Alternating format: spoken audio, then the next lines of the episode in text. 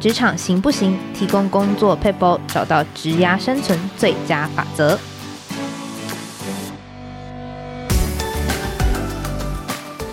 Hello，听众朋友，大家好，我是经理人月刊采访编辑吴美心。在今天的单元，我们会提供职场大小困扰的小撇步，让你解决工作烦恼，即学即用，为职涯加分。今天呢，我在通勤的路上就看《全明星攻略》，有一题是说，如果你要表达你在生气，但不会让对方觉得被羞辱，你要怎么做？那有两个选项，一个是语音拉长，一个是语音变高。那听众朋友们可以想想看，就是如果你在生气的时候，怎么样子表达比较好呢？好，答案呢其实就是语音拉长。那原因呢，就是因为。就是你在生气的时候，其实你的语调是会变高的，那语音也会变得比较急促。那如果你用语音拉长的方式，其实会让对方感觉到哦，你真的很重视这件事情。那今天呢，会讲到全明星攻略的原因，是因为我们今天要介绍这位重量级嘉宾哦，他是全明星攻略的主持人，那也是第五十五届金钟奖实境节目主持人奖的蔡尚华。那欢迎我们尚华，非常重量级的嘉宾，欢迎他出场。Hello，梅心以及所有经理人月刊的所有听众朋友们，大家好，我是尚华。今天呢，我在采访之前，其实心里非常的忐忑。我想说，哇，尚华就是口条这么清晰，然后长相这么美丽，想说啊，干脆这一集就让他来主持好了。我刚刚听到你在解释的时候，我就心里想说，要帮你定制一套白色的洋装，就你讲解的比我还要好，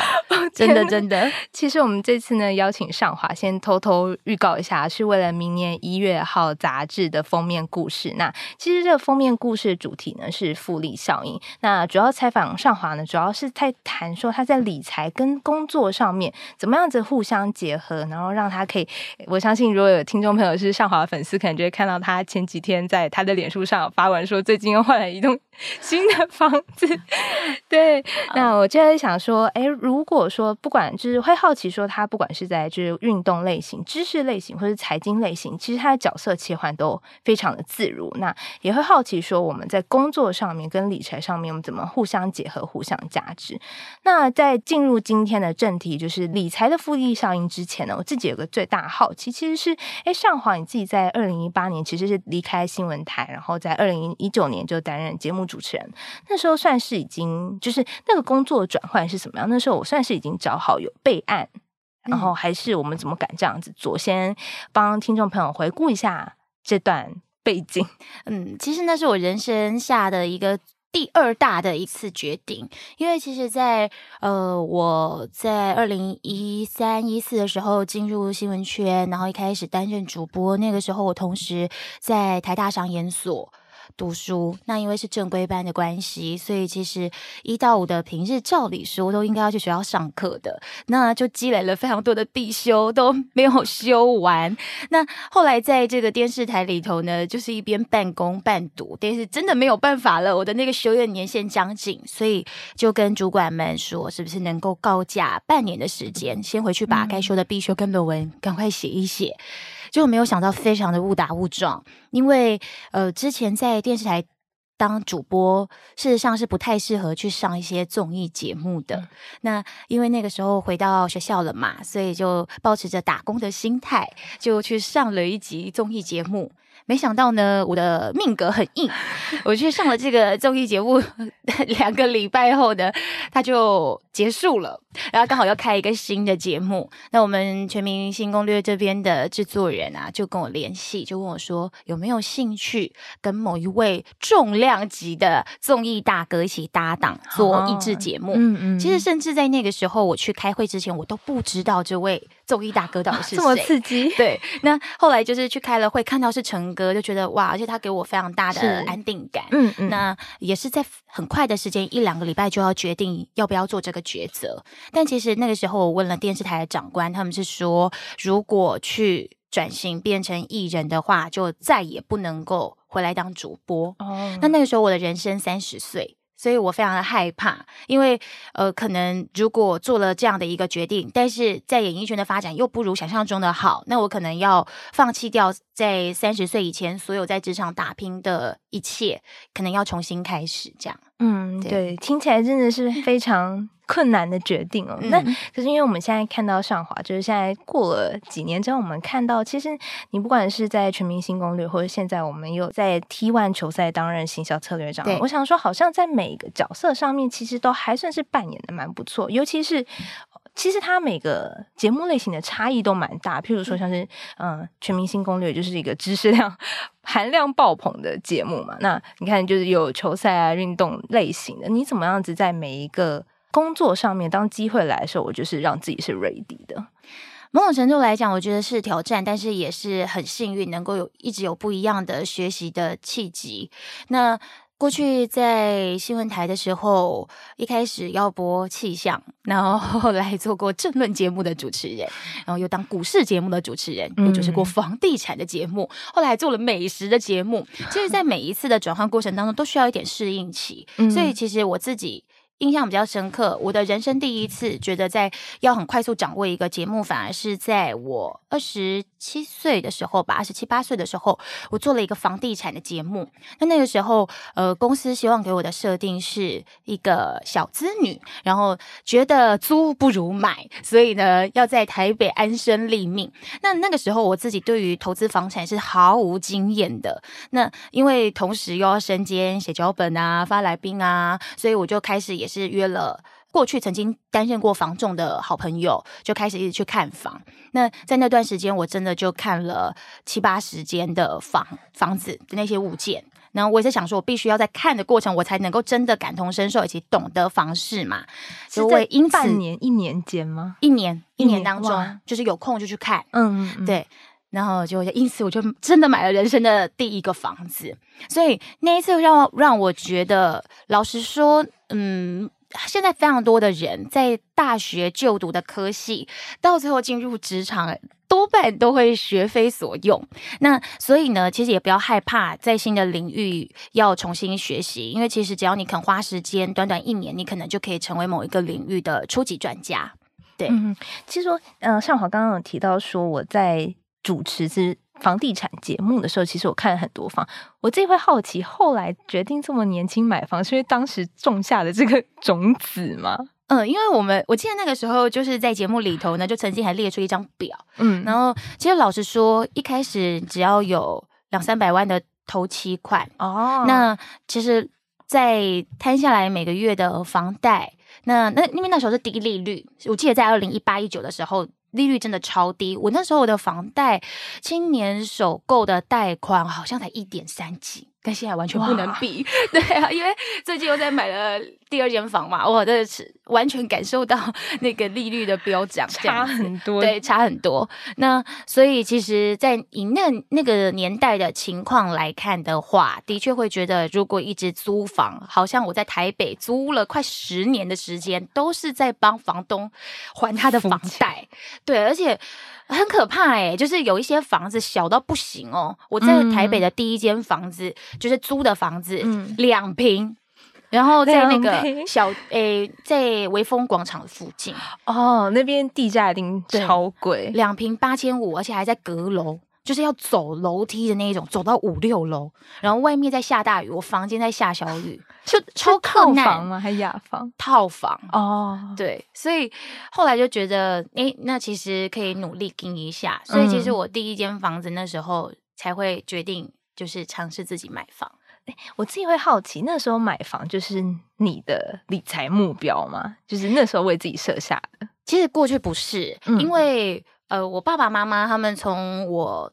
很小的时候，他们就是比较定期定额在帮我们存股的一个状态，所以一直到了我自己大学了，然后开始有一些收入，实习的收入，或者是出社会以后，呃，一开始薪水也比较低嘛，对，那那个时候也都还是会有习惯定期定额的去存金融股，所以其实，在早期我自己的投资理财多半都是以存股为主。嗯，对，嗯、这个我们在就是别的媒体当中有看到说，好像你是很从早就是大学的时候就开始存金融股这件事情，我觉得好像也很少人会在大学的时候就想到这件事情。就是感谢那时候爸爸妈妈有提早的提醒跟提前帮我们布局，哦、所以其实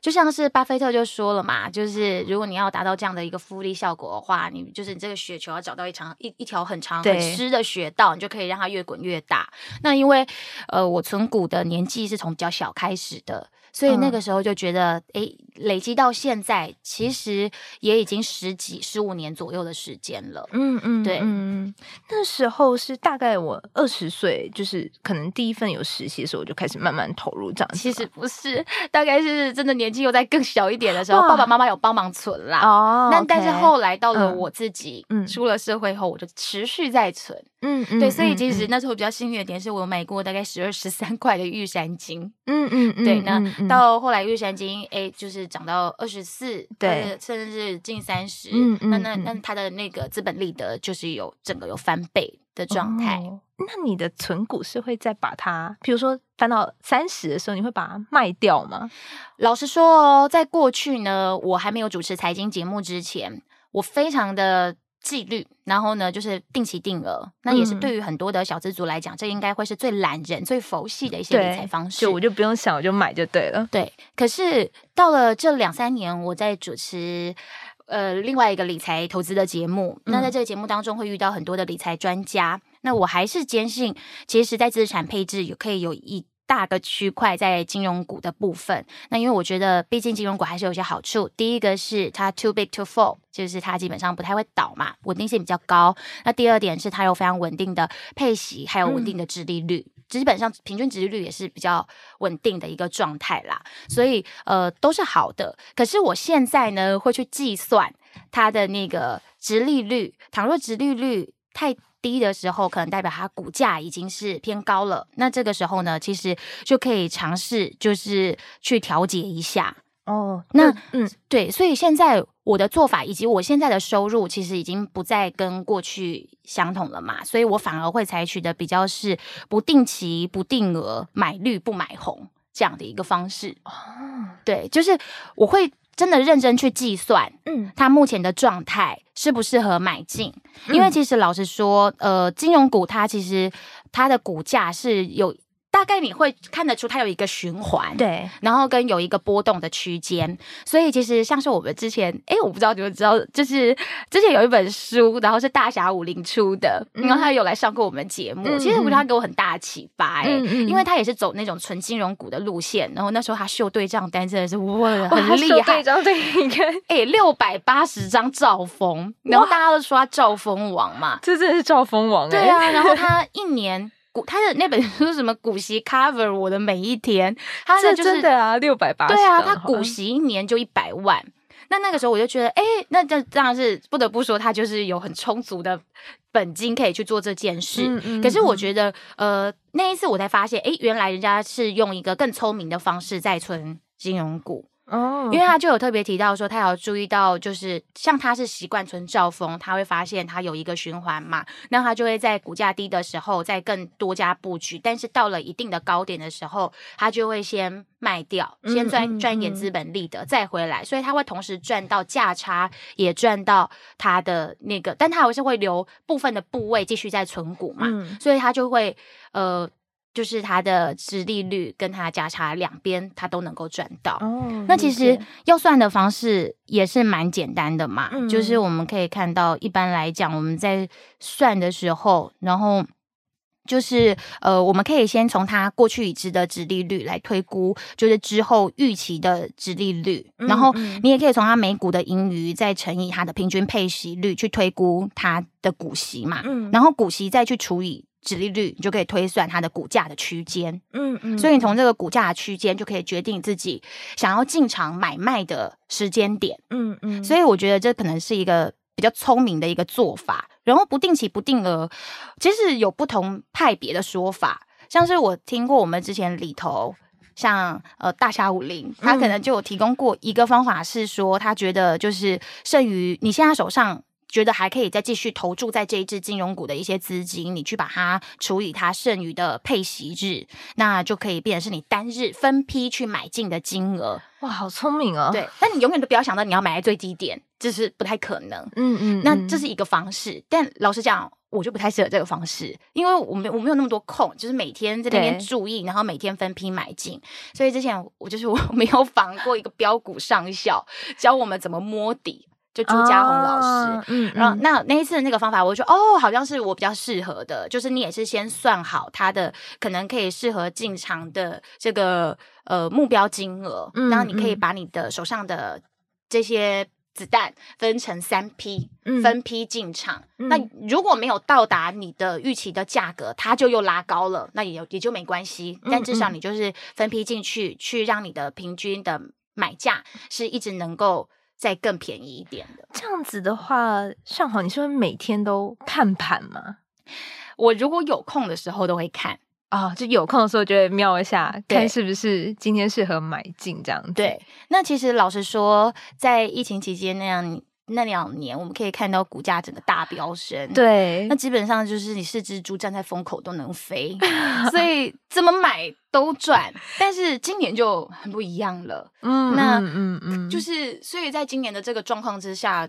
我自己就是比较保守一点哦，就尽量比较倾向现金多一些留在手边，嗯，所以也因此就是在这个状况之下，就是没有投入到太多在股市里头，才会自己想说，哎，再拿这个多余的钱，干脆去买房这样哦，就当做存未来的、更未来的这个资产。对，因为我刚刚其实听到上华分享是，你好像在每一个访谈当中，因为你自己其实。就是主持过财经节目，就也有主持在财经节目。嗯，那其实你会吸收到你的来宾的知识，然后觉得说哪一些是可以用，我把它吸收进来，然后就直接使用，是吗？这也是一种你理财学习的方法。对，因为其实我觉得，如果年纪越大的话，就应该要更保守一点，用自己比较习惯的一些理财投资的方式跟一些标的。可是如果在年轻的时候，反而可以多加尝试。那大家如果有听一些理财的 podcast，或者是一些财经的 YouTube 的节目的话，其实你都可以听听看各家各派不一样的做法，然后可以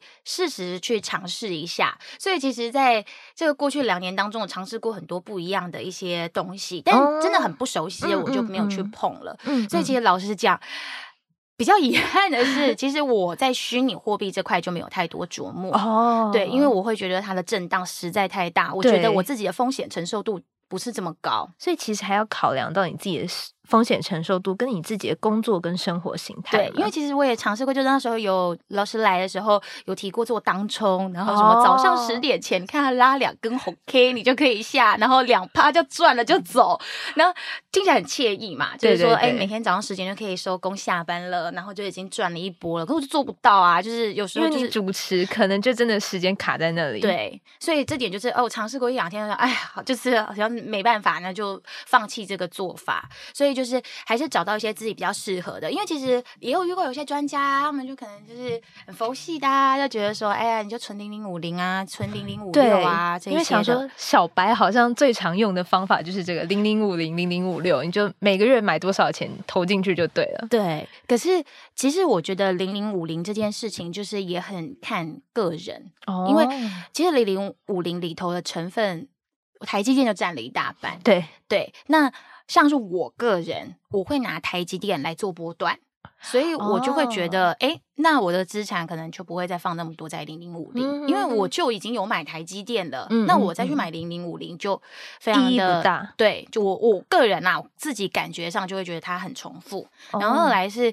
我看了一下零零五零，它从发行到现在大概十九年，平均这十九年它的殖利率大概只有二点多。嗯嗯，那我会觉得，如果以我自己在纯金融股的方面，我会觉得殖利率大概都有五趴以上的状态之下，我就比较不会考量要存零零五零。可是我还是很感兴趣去听这一些不同的理财跟他们不同的配置的方法。其实我们之前有时候节目会找两派完全不一样的，让他们来辩论，就觉得很精彩啊。哦，对，然后我也很喜欢，有时候那个老师他的做法跟我不一样的时候，也会想要请教他吗？请教他，或者是。挑战他，oh. 对，我觉得这也是很有趣的一些方式。嗯嗯嗯，哎、嗯欸，我自己会好奇，上华就是你理财到现在，有觉得到哪一个时间点是，就是我资产好像真的就像那个复利效应一样，突然啪就上去了的那个时间点吗？还是其实我大概就是像一个斜坡一样，都是缓慢上去成长的？